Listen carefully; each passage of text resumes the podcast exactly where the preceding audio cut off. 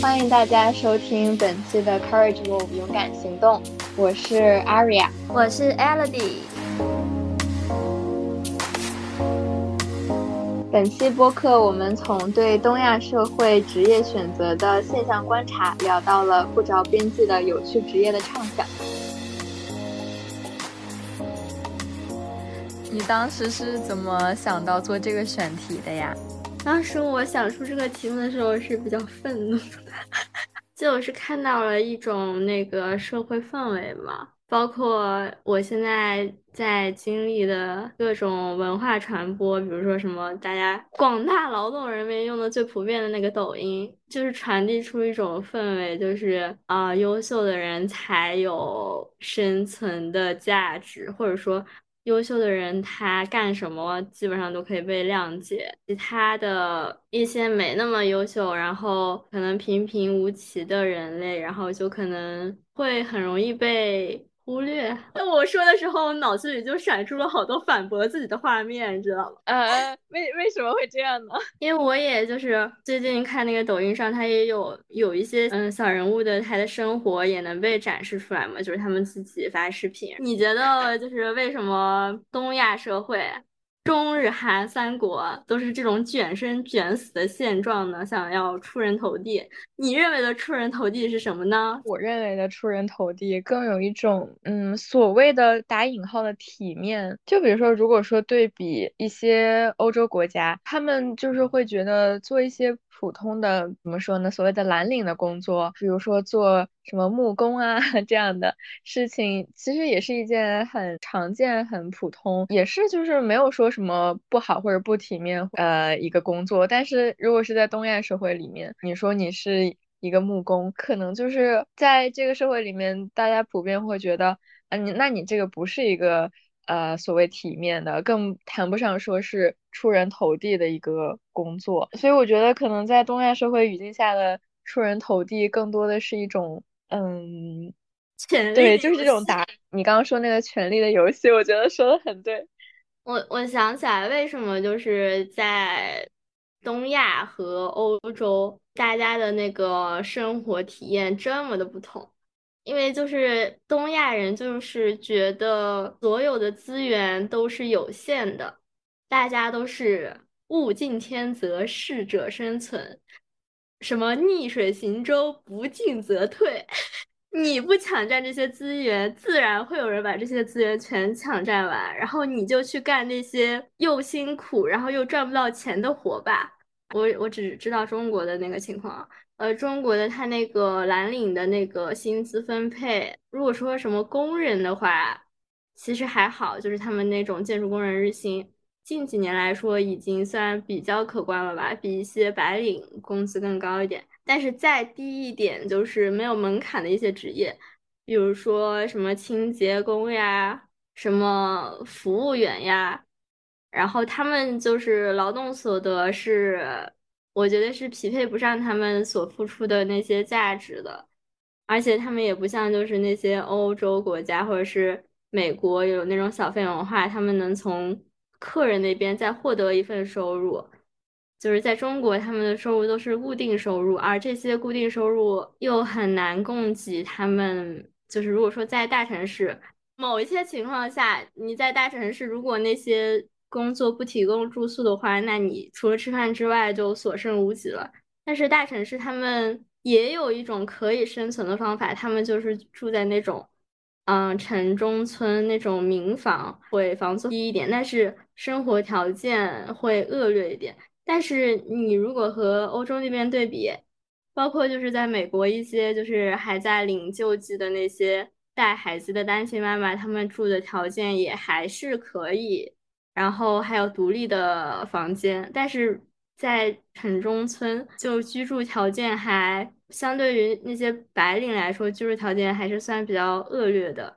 就是大家都是蓝领工人，都是付出了在某种层面上付出了同等的价值。为什么欧洲、美国的工人他们就可以住的起码就是住的比较让人的心理健康状态会更加好一点。为什么中国的这些就是付出同等劳动的清洁工，却会被我们认为是那种弱势群体？如果说遇到一些事情，也是嗯求助无门的一个形象。为什么这同一职业，他们所处的就是他们的社会形象会偏差成这样呢？我觉得你刚刚提到的那个同一类职业，在不同的文化背景下有。完全不同的社会形象，这一点特别好。嗯，我感觉原因的话，我感觉像是一种良性循环和恶性循环共同作用的结果。就首先，我就觉得资源很有限，需要疯狂争抢，逆水行舟，不进则退这个观念本身就有问题。因为按照人类发展的规律来说，理论上越发展就。本来就应该有越多的人，就是平等的拥有基本的资源和权利啊，这也本来就应该是社会努力的方向吧。但是如果说当大家都认为那些所谓的不体面的工作，它是一种错误，或者说是一种想要极力逃避的状态，嗯，他们都想就是去出，嗯，出人头地，去做那个少数的人上人的时候。这感觉就是向着完全相反的方向去了，在我的观点看来，这这就是一种恶性循环。嗯，我也真实的听到过身边的人说出，啊，如果人人都平等的拥有基本资源，那我的祖辈包括我卷生卷死又是为了什么呢？没有资源的话，就应该放弃那种虚无缥缈的。想要的那种人生或者选择去争得资源才对啊，这种话，呃，相反就是如果说是呃向着让更多人去拥有资源的方向去努力的话，并且选择不体面的职业，也不会遭到就是社会那种批判的眼光，那我觉得就是一种良性循环啊，因为它逐渐的解决了嗯自由选择职业最关键的两个因素嘛。嗯，所以我觉得是两种循环的共同作用导致了同一类职业，呃的那种社会形象偏差特别大的结果。嗯，而且就是我发现中国，嗯，看重的是你头脑的智力，它会比较轻视你的一些，比如说手工技术，比如说。举一个蓝领的例子吧，就是厨师。像日本的话，它就会有一些就是传承很久的那种餐馆，但是在中国的话。你却很少看到这个，我觉得很多家庭里都会不希望自己的孩子再走上像这种手工匠人的道路，他们不看重你的一些身体力行、亲手做出来的一些东西，而要去让你无限的挖掘你头脑的那种可利用性。为什么大家会为了一个？大部分人，我也不认为就是所有人都会获得吧。我说大部分人都能获得的一个幸福生活的一个基本权利，或者是活着的一个基本权利，就要往心中灌输那么一种那个 desperately 的 思想。你前面说那个日料那里，就是日料的厨师，我突然想补充一点，就是我我我突然想到另一个例子，我记得是意大利有一个品牌，就是现在是挺有名的一个品牌，但是我忘了是哪个品牌了。它好像最开始就是做鞋、做皮具起家的，一直这样，呃，一代一代的做下去。它现在是一个特别有名的品牌。然后我之前就是在国内的时候，然后跟做服装的一个商家。有过沟通，就是他们家最原来是在商场里做服装的，但是因为那时候年代非常早，可能应该是上个世纪的事情了。现在来说的话，可能算是某种意义上的抄袭，就是他们就会看那种，比如说上海啊，或者是什么的最新兴的一些服装款式，然后他们按照那种服装款式去做类似的。服装就卖的很好，在当地的商场里，他们家的生意也是越做越大，然后在当地也越来越有了口碑。相当于就是说，其实他们有就是做服装的手艺，包括质量啊这种。后来这种产业的规范化，嗯，可能就是他们就不再好去照搬一些那种比较新兴的款式了，然后他们相当于退出这个行业了，就不再做这个事情，去做其他事情了。他们就是觉得已经在这个行业里面挣到一些钱了。那现在既然就是不太好做，那我就不去做了。但是我觉得，如果说既然你已经有了做这个的手艺，然后你也有呃捕捉服装审美的一些敏锐度了，然后但是你拥有这些技能的同时，然后却没有就是想着说，那我要不然就试着自己。嗯，设计自己做，然后把自己的这个原本已经有了一定的客户基群的这样一个，把它做成一个品牌，我觉得这还挺遗憾的，就是对比于像我前面说的那种，呃，意大利的那个品牌，就是其实我觉得就那些所谓出人头地的职业，我觉得实际干的过程中挺无聊的，而且就是要达到那些职位，然后。我感觉那个过程还挺有压力的，要不然我们就聊点儿，就是让我们觉得没那么有负担，但是我们俩又感兴趣的那种职业。嗯，我上个月去葡萄牙旅行的时候，认识了一个呃也正在旅行的呃外国人，然后他是我觉得他的职业就很有意思。他说他，我当时问他是干什么的，他说他是一个 sailor，就是。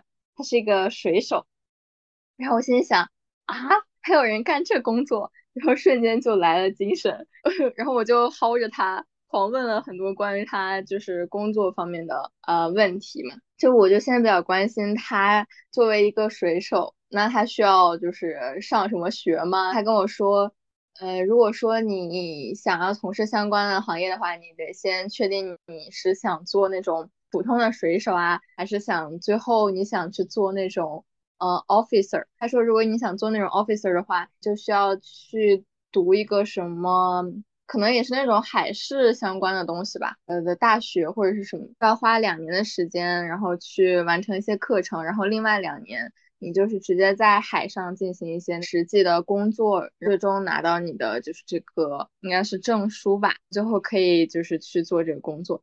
如果说你一开始你就想做简单的做水手啊这种，那你就呃只用花半年的时间，然后直接在海上进行学习就可以了。他有说那个船上水手的男女比例吗？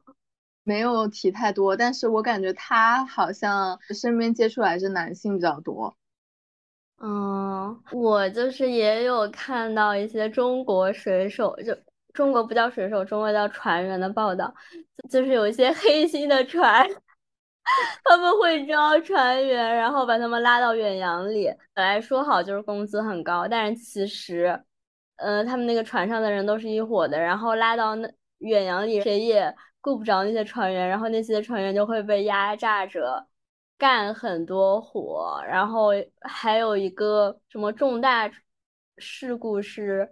好像有一伙人，然后被骗上了船，就发生了谋杀案，就是犯人在船上，谁也谁也管不着嘛，然后就好多人被杀掉了，然后直接被扔到海里了，就是中国的黑暗船员往事。我这边都打雷了，听完你讲这个船员往事，因为我听这个人他跟我讲那个。就他在船上的生活，他他就是那种他在船上，比如说工作，呃，三周，或者是有时候甚至三个月，有时候甚至半年，他说最长会待到半年。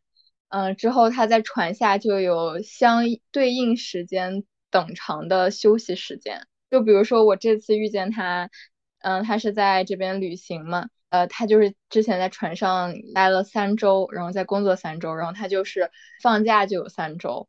我觉得这个就 就很让人心动啊，嗯，可支配的时间好长啊。通常他就会利用他这种假期去嗯各种地方玩儿。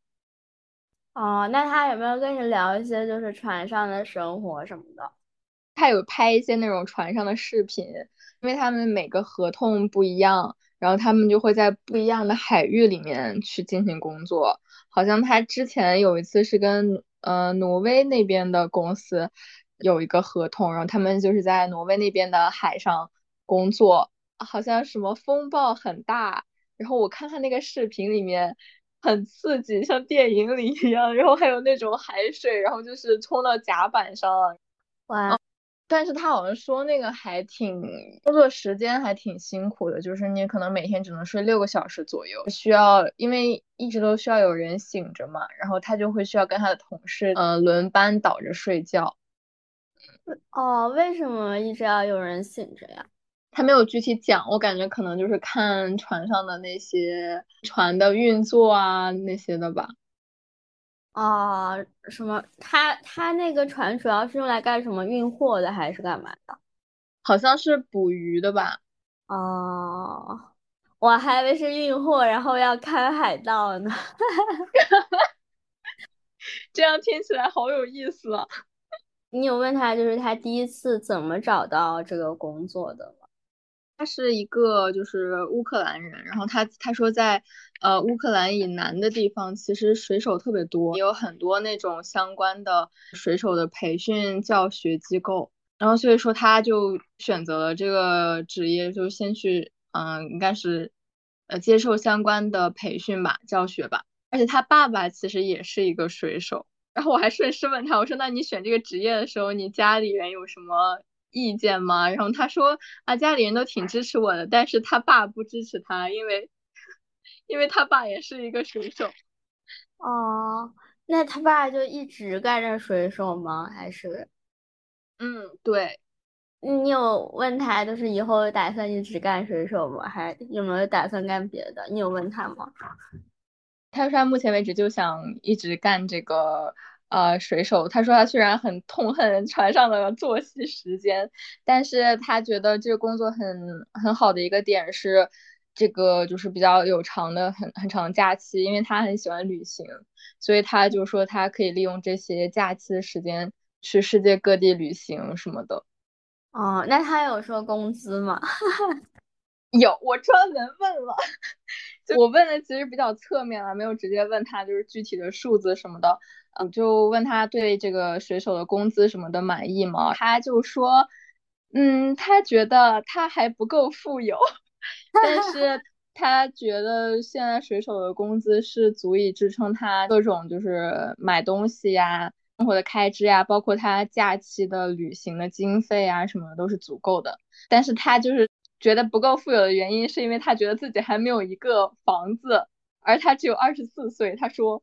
我觉得我要有一个自己的房子之后，可能就不会觉得自己那么没有钱了。其实我也觉得，就是以后工作之后，最好先买套 房子，就感觉就是有那种安全感，就是也不用买特别贵的那种，就买个小房子，就感觉不管发生什么事都能躲到房子里面。对他也是这么说的，然后我就跟他说啊，我跟你差不多大，然后我也没有自己的房子。他说，他觉得有一个自己的房子就是就是可以至少不用睡大街嘛，嗯，会比较有安全感。然后我就问他在你的存钱计划里，你多久能买到你这样的一个公寓呢？然后他就说，如果他打算在波兰买房子的话，嗯，可能就是再要一年左右，就是今年年底吧，可能。然后就可以实现了。但他说他又有点想再来搬去西班牙住。如果是那样的话，他说他还得再努力工作个三四年。哦，那也不是很久嘛。对，所以我觉得他的薪水其实是可观的，而且能供着他假期各种玩，应该还是不错的。感觉好爽呀！我跟他聊天的时候，他我也有问他，我说那你身边的朋友就是有很多。嗯，选择这个职业的嘛？他说，其实因为他成长的地方就是有很多人当水手，其实也有不少朋友选择这个行业。但是现在感觉也有一一些年轻人开始选择 IT 行业嘛。我就又顺势问他，那你周围的朋友，呃，或者是你周围朋友的家长们，有很执迷于让他们的孩子去从事像那种什么律师啊，然后医生啊，或者是。读很高的文凭，然后去做教授啊这种的工作嘛。他说，在他们的那个社会背景下，医生和律师都不能算是很成功的工作。哎，我还挺震惊的。他说，因为在他们国家，好像医生和律师挣的都不太多，而且很多律师最后读出来都是去做很不相关的职业，比如说在收银台收银。然后我就非常的震惊。就感觉你从一个外部的新视角看同一个事情，居然能有那么大的差别，就好像那些受人趋之若鹜的事物，在别人看来也就那样。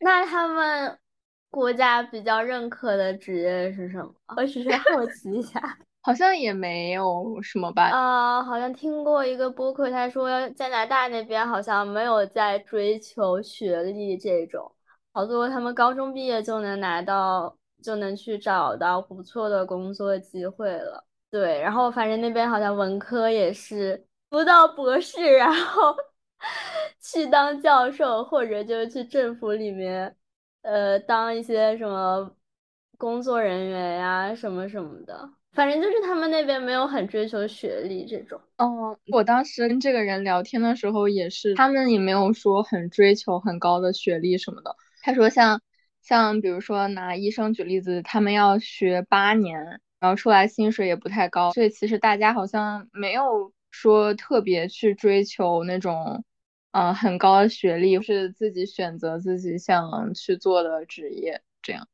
好吧，或者说就是。可能职业对他们来说只是一个赚钱的工具，在他们的那个视角里，和我们的世界观有哪些不同的地方？就你个人感受而言，我感觉，因为我跟这个人聊天，我发现他是一个那种也是有点社恐的那种 I 人。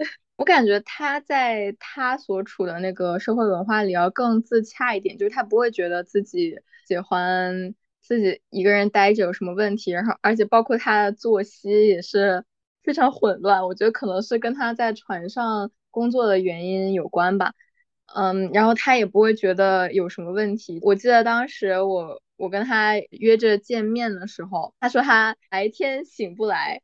然后我们就一直把那边的时间推到去吃晚饭，本来已经说好白天要出呃去一个地方，然后硬是把那个见面改成了晚上吃晚饭。他就是那种很用光明正大这个词对吗？反正就是很光明正大的说自己白天起不来，也不会觉得有什么问题。但是我觉得如果是我的话，虽然我也是一个长期作息不是那么正常的社恐 I 人，但我就会感觉好像。就是我这种作息是有问题的，我也不好意思，就是很光明正大的说出来，我一整个白天都需要睡觉。我顶多说啊，我早上可能起的晚一点，这样。嗯，我觉得他和我的作息实在是有点合呀。没错，你的作息也很阴间。感觉这作息蛮爽的，他可能是不是经常要搞值夜班啊？感觉听上去。嗯，我我感觉应该是有这方面的原因。嗯，我我觉得啊，本人都得经济独立了，你管我几点起几点睡？就是和朋友出去玩这些时间，只要对方愿意的话，都是可以协商的，对吧？对吧？我也觉得，嗯。要是对方实在接受不了，那就不要出去玩了，我就自己一个人乱逛得了。没错，没错，是吧？嗯，而且他好像就是也不是很喜欢去人多的地方什么的。他之前去欧洲某非常知名的城市玩的时候，那种人很多的地方，但是我们都觉得是必去的一些地方，推荐给他去，然后他也因为人太多而直接不去。我就觉得可能他们的社会文化背景更。更以自己的内心感受为主吧，然后并且也不会觉得这有什么。哦，我也不喜欢去那种人多的地方。如果是我的话，我可能看那个有没有我感兴趣的点，你知道吧？如果不感兴趣的点，我也可能不会去，尤其是人很多的时候。哦，我如果一定要去的话，我一定会挑那些人都去上班的时候再去。倒也是个办法，主打一个。逃离人群，主打一个叛逆，其实也不算叛逆吧，就是不喜欢和太多人站在同一片空气里。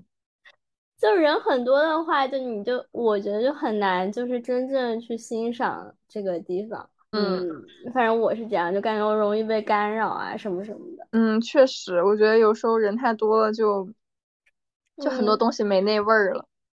对呀。反正关于水手的，我差不多说完了。你的呢？你那个感兴趣的职业呢？我不是本来写的那张纸上是写了什么？呃，厨师，什么编剧，什么塔罗师嘛？但是后来我又不感兴趣了，我就就发现我好像对女巫比较感兴趣，然后我就去查了，在谷歌上查了，就是有没有什么著名的女巫。然后我发现，为什么谷歌都显示一些就是女巫被迫害的历史啊？我严重怀疑都是一些老男人写的。本人对这个调查结果很不满意。我也觉得啊，你可以，你可以把那个谷歌那个给他举报了，或者是怎么弄了，然后自己写。我看了一些就是采访女巫的纪录片，然后还有一些。嗯，就顺藤摸瓜到了一些啊女巫指导手册，然后还有一些咒语什么的。为什么就是我喜欢女巫呢？因为我就觉得，嗯，他们就是不是那种普世价值观底下的人，而且就是他们活得特别有自己的想法，就是他们好像不太 care 别人，嗯，怎么看他们，但是他们就，而且。我看那个纪录片的感受就是，他们还挺以女巫这个身份骄傲的呀，什么什么的。我感觉可能就是因为他们不太去在乎普世价值观的那些东西，所以才会让别人对他们那么恐惧，然后才去发动那种什么猎物行动吧。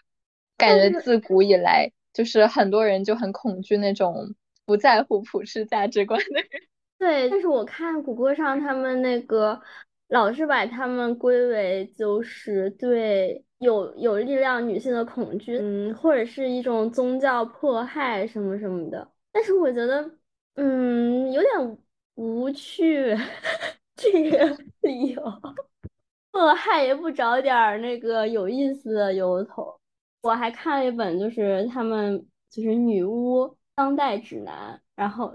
我就觉得，就是做女巫特别幸福的一点，或者是特别有意思点，就是不管什么事情，他们都能想出一个咒语，想出一个魔法，然后去去解决，你知道吗？或者说，就是去面对这个事情。就比如说，我我看到一个咒语啊，怎么样向正确的方向迈出一步 的咒语？哇哦！然后它的。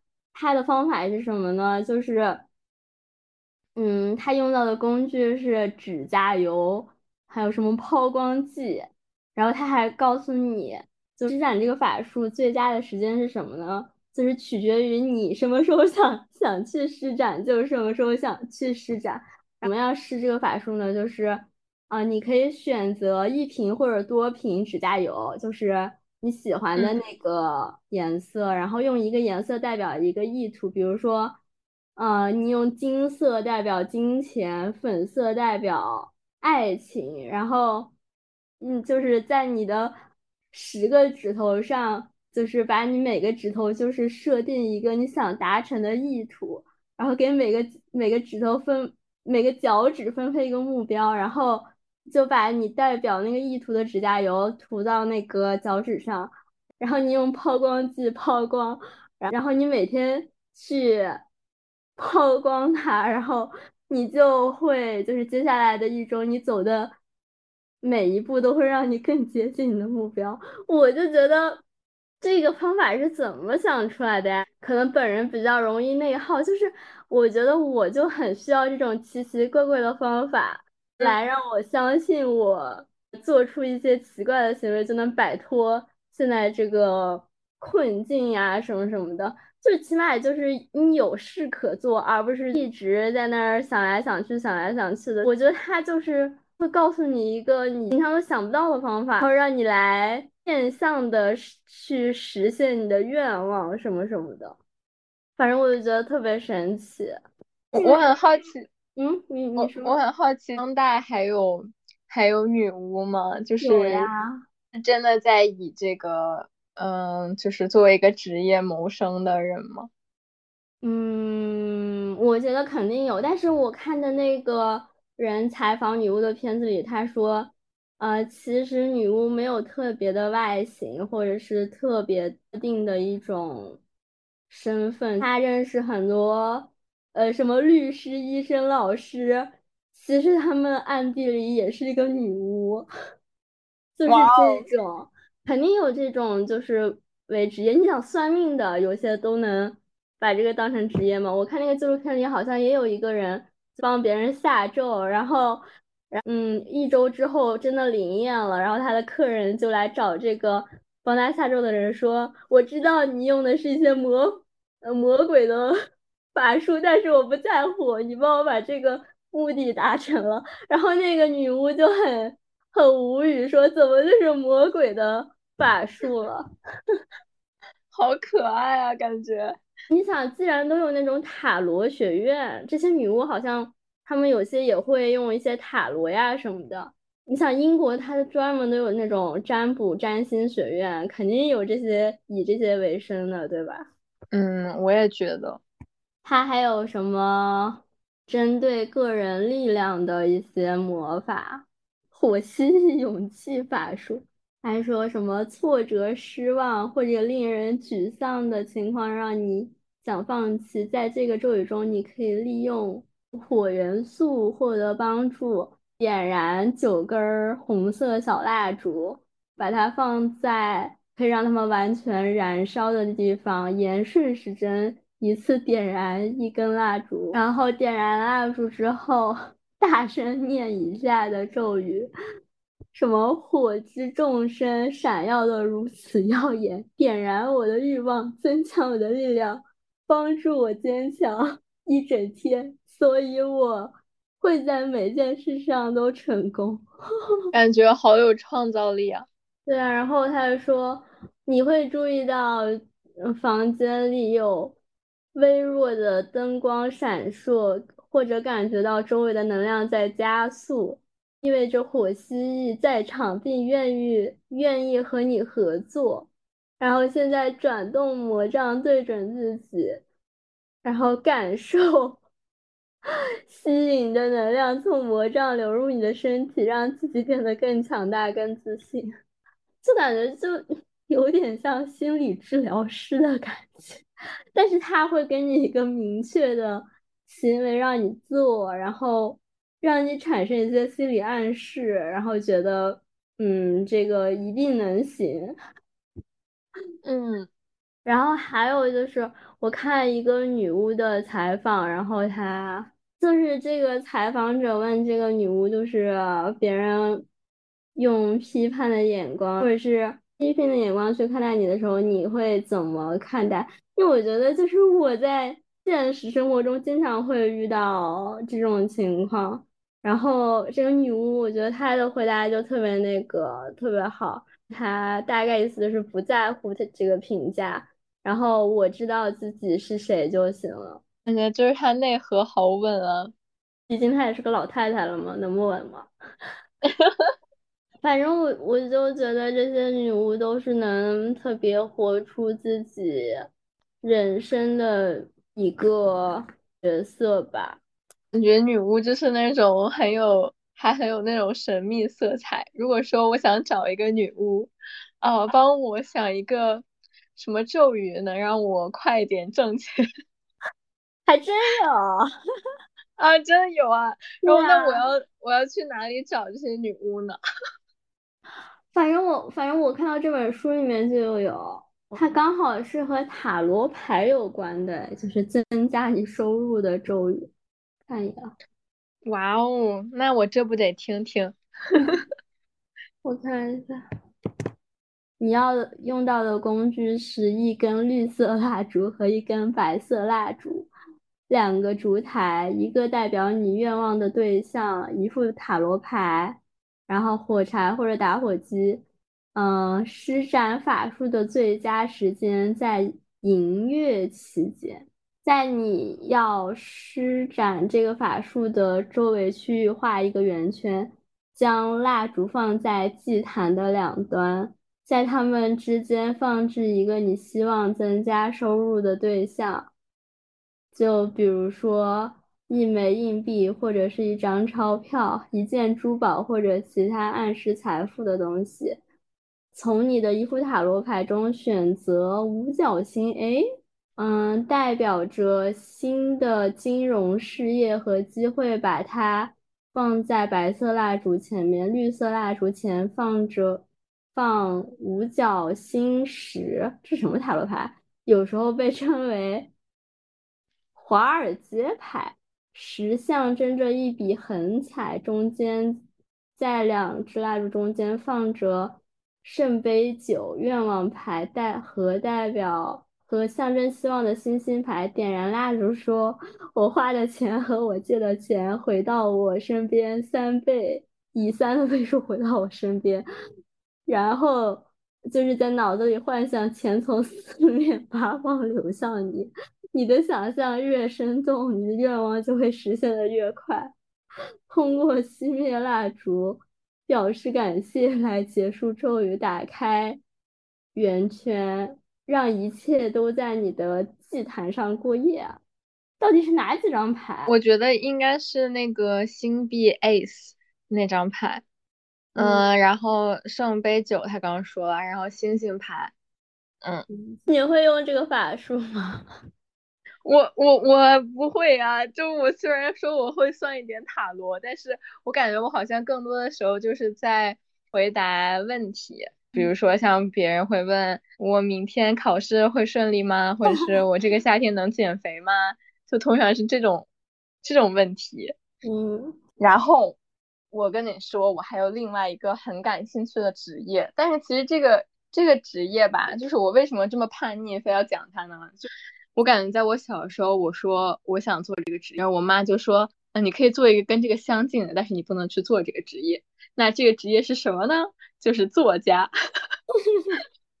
现在就是像作家，就是可以粗略的分为两种嘛。第一种就是出版作家，然后第二种就是可能网文作家。嗯，我感觉就是出版作家的话，如果是想在国内传统行业出版，我之前有了解过嘛。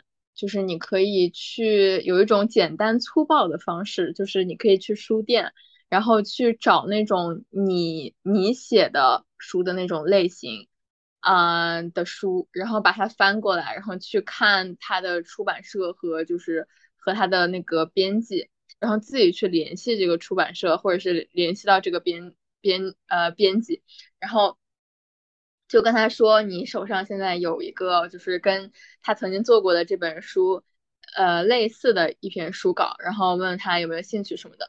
呃，联系好了编辑之后，你就可以把就是自己写好的一部分稿件发给这个编辑，不一定是全稿，可以是呃一半或者是三分之一这样的，反正就是嗯，你能展现你的内容的就可以。然后这个编辑他就会就是去看你的稿件啊什么的。然后再去看你这个是不是，然后如果说他感兴趣，然后他可能就是，呃，通常情况下，编辑我记得好像是有那个什么策划编辑，还有别的编辑，然后反正最后就是这个策划编辑他会就是去参考你这个书能不能给你这个立项啊之类的，或者是其实就是现在就是国内也有一些机会，就比如说像有一些。嗯，有一些网站啊什么，它会有一些那种比赛，就比如说豆瓣，它之前就有那种什么什么征文比赛，然后像这种的话，其实是一个比较好的途径和渠道，它就是可以，呃，直接的就是帮你跟那种影视类的企业啊什么的合作，然后或者是一些跟一些出版合作，然后你就相当于也可以走这条路。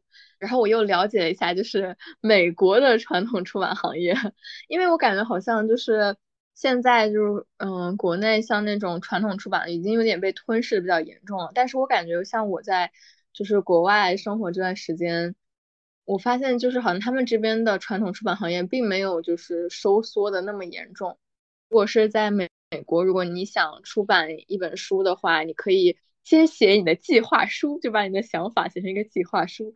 然后呢，你你可以找到一些那种经纪人，经纪人他们会帮你联系他们手头的编辑，编辑就会看你的这个计划书，如果他们喜欢你的这些想法，就会跟你立项，然后你就可以开始写你的书。当然你肯定是需要支付给这个经纪人一定的费用的哈。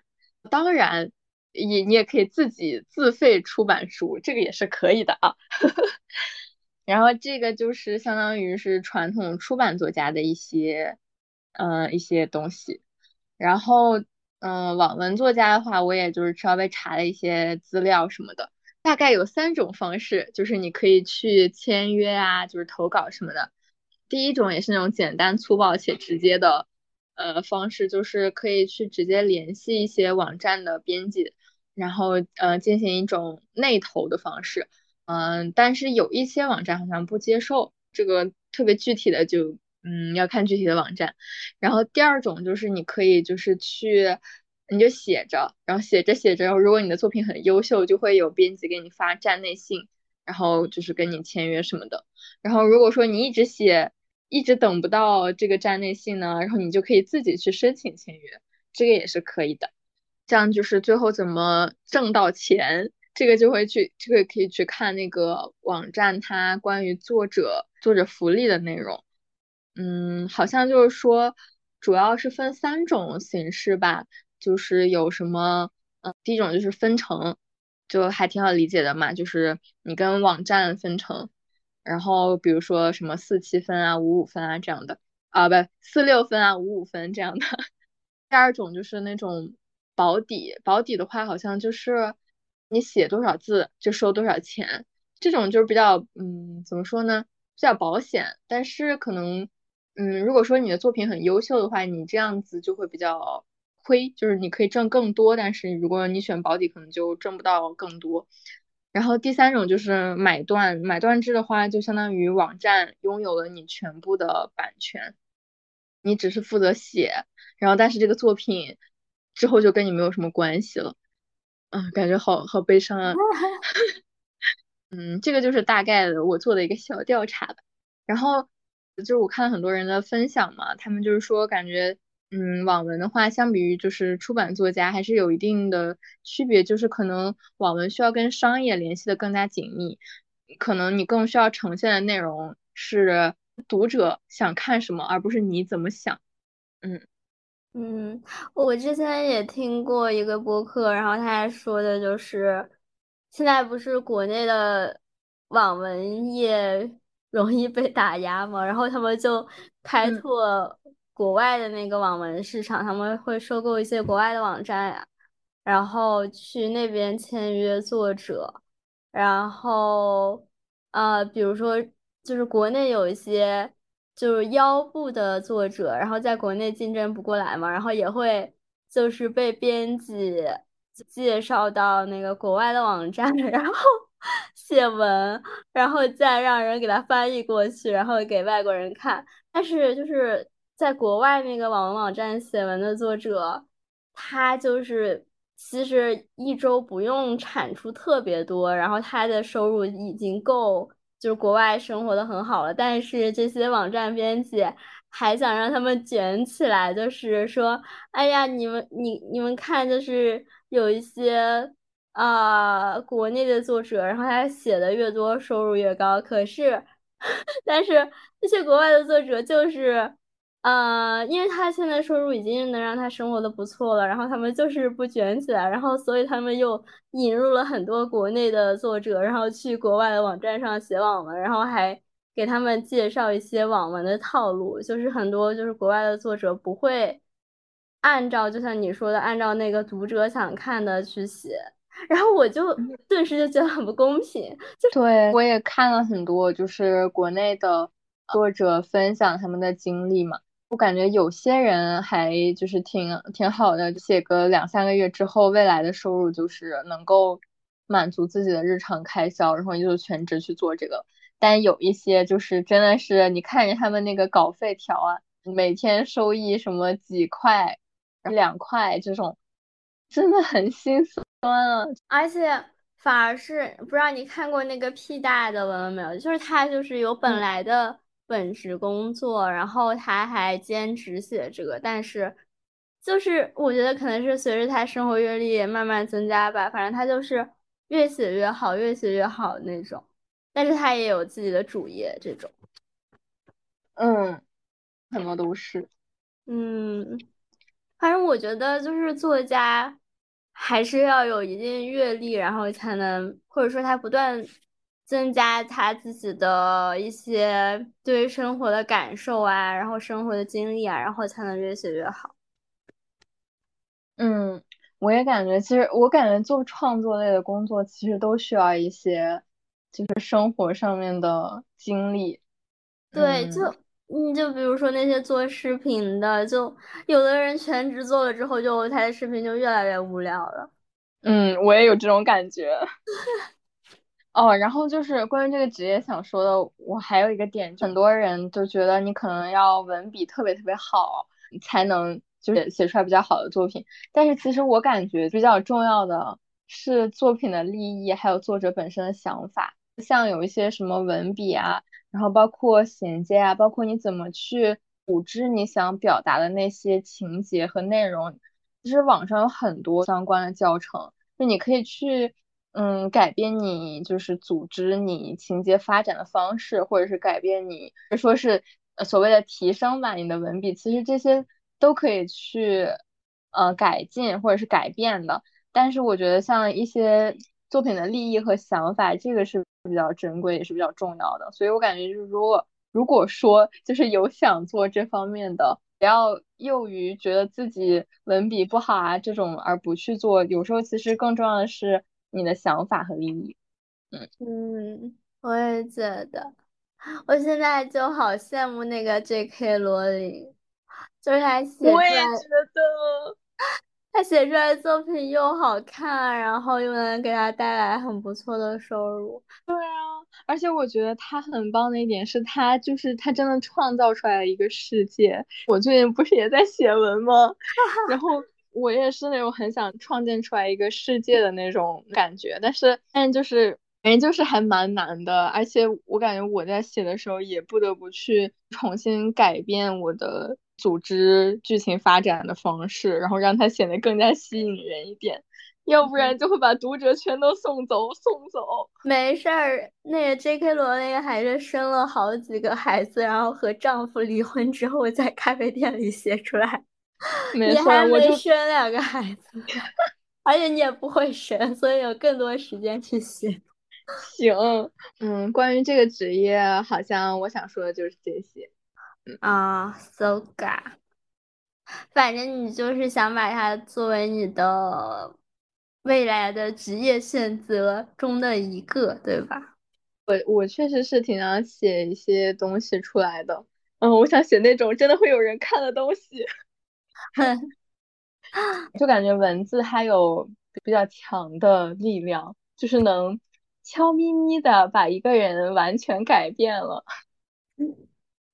确实，就是会价值观产生改变，尤其是比如说十几岁的时候呀，比如说大学的时候呀，这种还没有变成老油条的年纪，或者说也不一定啦。就是我觉得思想开放的人什么时候都会改变，对吧？对，我也觉得。就是我之前不是看那个，嗯，有一部美剧，就是《了不起的曼瑟尔夫人》嘛，然后它里面就是对于他。女主的爸爸的嗯刻画塑造我也很喜欢，就是他爸爸六十多岁了，然后突然间某一天就厌倦了自己哥大终身教授的身份，然后毅然决然的辞职，跑去办什么报纸，后面就也是就是通过写作，然后去作为他的一个职业，嗯，感觉还不错。那你要说你那个蘑菇的事情吗？好呀，让我看看。前面听到你会说蘑菇，我还心里有个大大的问号，心想着，嗯，蘑菇跟职业有什么联系？现在终于要让我知道。不是之前说了吗？就是那个，你你看了吗？那个重启人生那个剧？没有哎。哎，它里面就是有一个设定，说你这辈子里。就是积了多少分，如果说积到足够分，你才能选择下一辈子。就是他下一辈子可能给你随机分配一个身份。那个剧里面写的是，啊，你这辈子当人，下辈子肯定也会想当人。你这辈子当一个，比如说食蚁兽，下辈子肯定也愿意想当一个食蚁兽。啊，这样吗？对，就是它里面的设定是这样子的，嗯，然后，嗯，就是那个女主就一直在赚积分嘛，然后因为她下辈子还想当人，啊，虽然我下辈子不想当人了。然后我也不想当人了，太痛苦。然后她就一直赚积分，赚积分，因为有的时候她下辈子变成了一个食蚁兽，然后她不愿意，然后就可以再回头攒积分。但是每个人能攒积分的那个机会次数不一样嘛，然后她就攒呀攒呀攒，然后我就想，也不知道下辈子能当什么。那如果说变成了。一个随机性的生物，那我想变什？那生生物能有什么职业呢？那不就生物自己吗？所以我就觉得，嗯，蘑菇也是，其实也是一个职业。作为一朵蘑菇来说，哦，是很有道理的样子。对啊，就就这些蘑菇就很单纯啊，蘑菇就是蘑菇它自己。就不用像人类一样还要给自己挑选一个职业，而且我又觉得蘑菇甚至是可以永生的，因为它蘑菇繁殖它是通过孢子，就是它那个伞那块爆炸，然后就跟烟花一样，然后就它那个孢子就游荡在空气里，然后不知道那些孢子会飘到哪里，会不会现在就是存在的一些蘑菇，它们。特别久之前就是蘑菇，我有点，我好像有点懂你想表达的意思。你会感觉现在的这些蘑菇，就是可能它比人类的历史都要早，然后它在很早很早以前就已经是一个蘑菇了，从来没有改变，对吧？嗯，有点这个意思吧，就是他们可能就是一直存在，然后从来没有，会不会就是说他们每个孢子都是带着？最开始的那朵蘑菇的意识在生活着，是有可能吗？哦，我觉得有可能哎，是吧？是吧？是吧？当时我之前看过一个那个耽美小说，就叫《小蘑菇》，给我印象深刻呀。就是里面那个蘑菇的主角，然后他后来还变异成为，就是因为他吃吸了一个人类的血。那个是在一个什么克克苏鲁设定下，然后他吸完了那个人的身体上，他依附在那个人身上了，然后后来他就变成了那个人的样子。反正那个小说还蛮好看的，不过是耽美，还获得了什么什么中国科幻星云奖。其他的小说都是一些很正经的科幻小说，只有它是一个耽美小说。但这本书真的写的挺好的。就是特别那种科幻范儿，不是那种啊，就是专写耽美的那种感觉。就是你看的那个小说，就感觉，嗯，那个画面感，然后就在眼前。啊，我怎么跑题了？没事，我我吃到了你的安利。啊啊啊！我说到哪了？然后就是他那些孢子从他那个伞状物上爆，就是爆炸出来之后。你说，万一遇到了一个季风，说不定他就会能穿越到另一个大洲上面，然后就会展开完全不同的生活。就比如说，他每个孢子都有意识的话，那他就能在全世界各地生活，有没有？是不是很爽？哇，好爽啊！如果他之间还能传播电信号的话，传播到母体上，然后互相交流。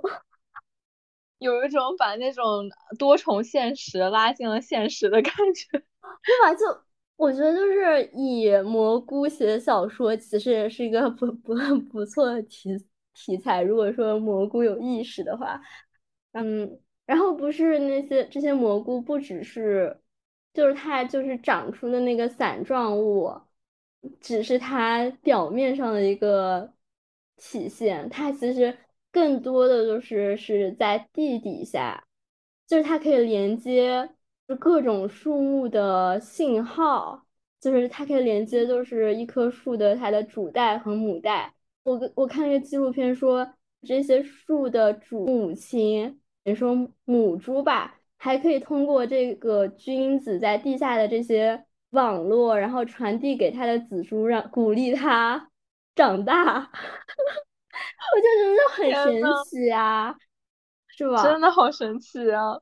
而且这些真菌的求生意志很强，就是如果说它遇到一些呃营养或者水分不那么充分的呃地方，它还会就是自己动态的去呃长出另外的枝干，然后去寻找那些水分啊、营养呀什么，就就感觉就是它生命力超级旺盛，而且就是它不仅能构建那些生态。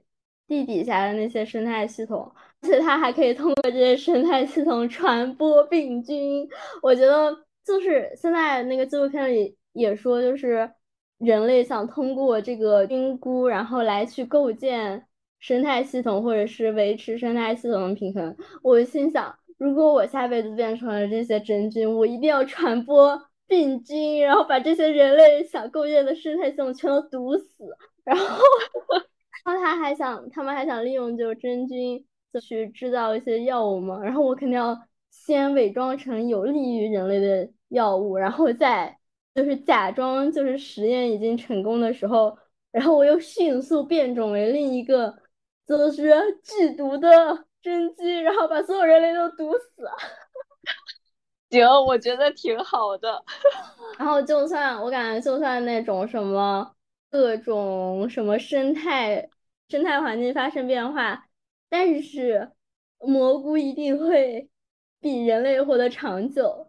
就是全世界各种地方，包括人类自己身上，都有各种真菌，就不只是不只是那种长在蘑菇身上的。所以说，其实蘑菇才是世界的主人。我觉得真的有可能。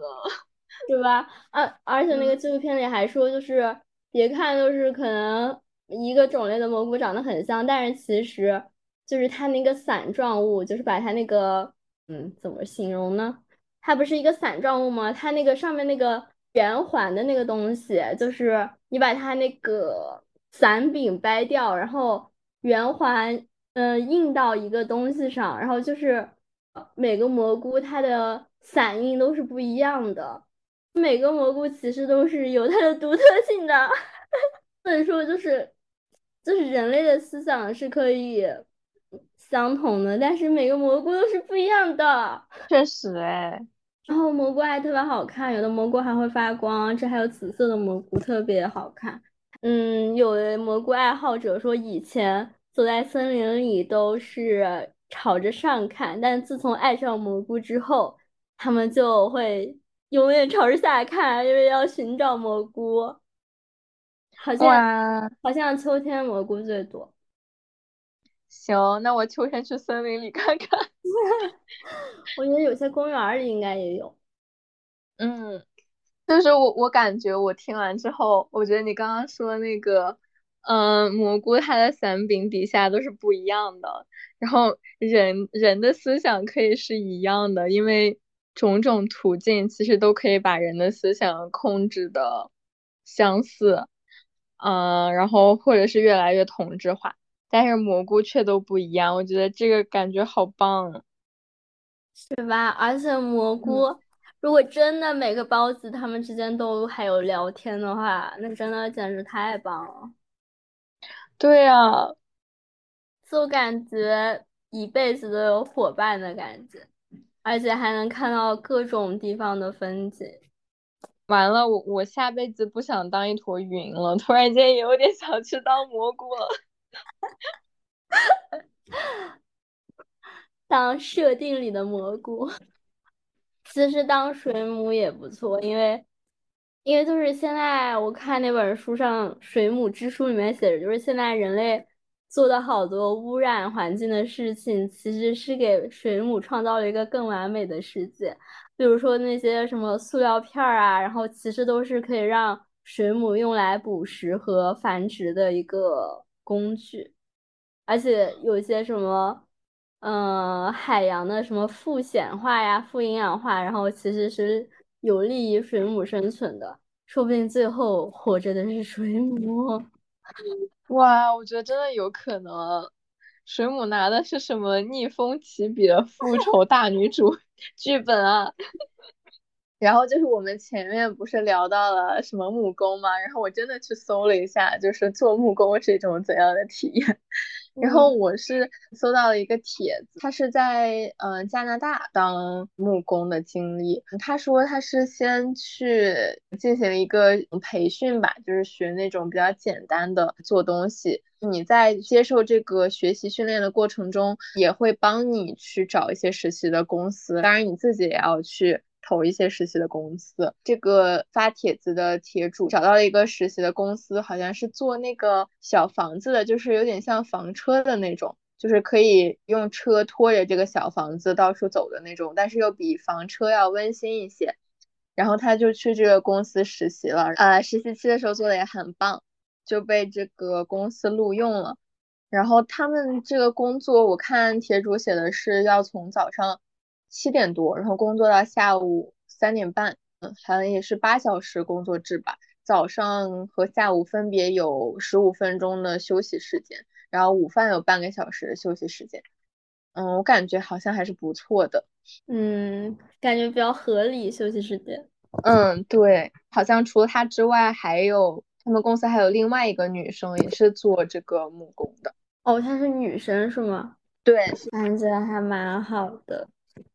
我啊，忽然对在国外摆摊儿、坐餐车有点有点好奇，有点好奇有没有那种短期的打工度假？因为我目前看的都是那种长期的打工度假。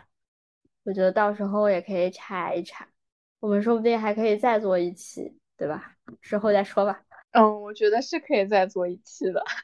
就是你前面提到那个什么，在国外摆摊，之前不是有逛这边的那种周末集市嘛？很多人其实就是开个车把货物拉过来，然后在那里摆半天，可能差不多到个十二点多，中午十二点多就收摊了，回家吃饭去了。就有点好奇，就是怎么好像是要先找到那个集市的负责人，然后好像然后要交点费用什么的。嗯，一般都是这样的。嗯。我们本期内容就聊到这里了，大家拜拜，拜拜。或者是等我也到那个国家，我们可以摆一个摊儿什么的，我们俩一起趁着假期的时候。可以啊，什么摊儿呢？你摆塔罗摊儿，然后我在旁边做一个什么？做个煎饼果子。是我不会做呀。没事，你可以学。